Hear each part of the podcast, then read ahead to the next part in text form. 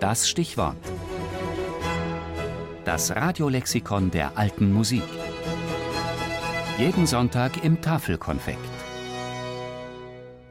Minnesang, der. Von vornherein aussichtsloses und daher so wunderbares Liebeslied des Mittelalters. Sag mir eine, was ist Minne, weil ich eines weiß, so wüsst ich mehr. Sag mir einer, was ist Minne? Weil ich einiges weiß, so wüsste ich gerne mehr. Ein Text des Minnesängers Walter von der Vogelweide, geschrieben im Mittelalter, vertont im 20. Jahrhundert von Ernst Lothar von Knorr. Knorr hat sich hier eines mittelhochdeutsch verfassten Textes bedient, den er dann aber in der Übertragung ins Neuhochdeutsche verwendet. Mit seinem Fabel für Texte des Mittelalters ist Knorr nicht alleine. Auch schon Edward Grieg, Engelbert Humperdinck oder Richard Wagner sind dem Zauber der Minnesänger erlegen. Texte von Minneliedern sind uns zahlreich überliefert, von Heinrich von Morungen, Oswald von Wolkenstein, von Dietmar von Eist oder Friedrich von Hausen. In der großen Heidelberger Liederhandschrift auch Codex Manesse genannt, in der Kolmarer Liederhandschrift oder der Würzburger Handschrift.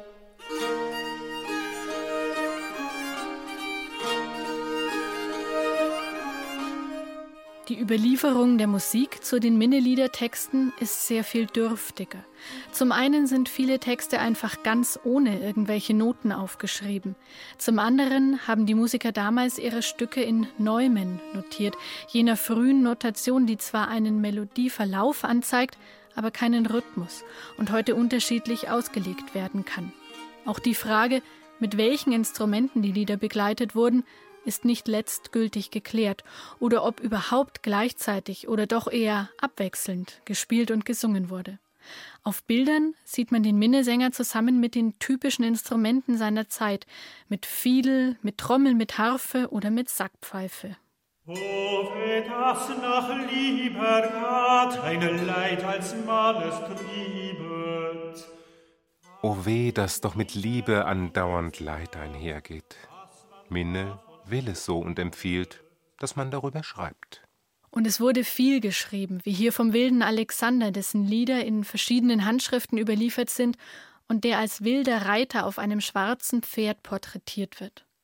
Geschrieben wurde über die Liebe eines Mannes zu einer Frau, und zwar über die unerwiderte Liebe. Das ist die sogenannte hohe Minne, ein Sänger, der in heißer Liebe zu einer Dame entbrannt ist, die gesellschaftlich über ihm steht und daher unerreichbar ist was den Minnesänger keinesfalls davon abhält, ihr zu huldigen, das Minne-Paradox. Im Gegensatz dazu die niedere Minne, die, zumindest im sexuellen Aspekt, erfüllte Liebe, oft zu einem einfachen Bauernmädchen. Ausgeschmückt sind die Minnelieder mit einer recht blumigen Sprache, manchmal auch durchaus derb und voll Symbolik. Der Frühling, der natürlich für das Erwachen steht.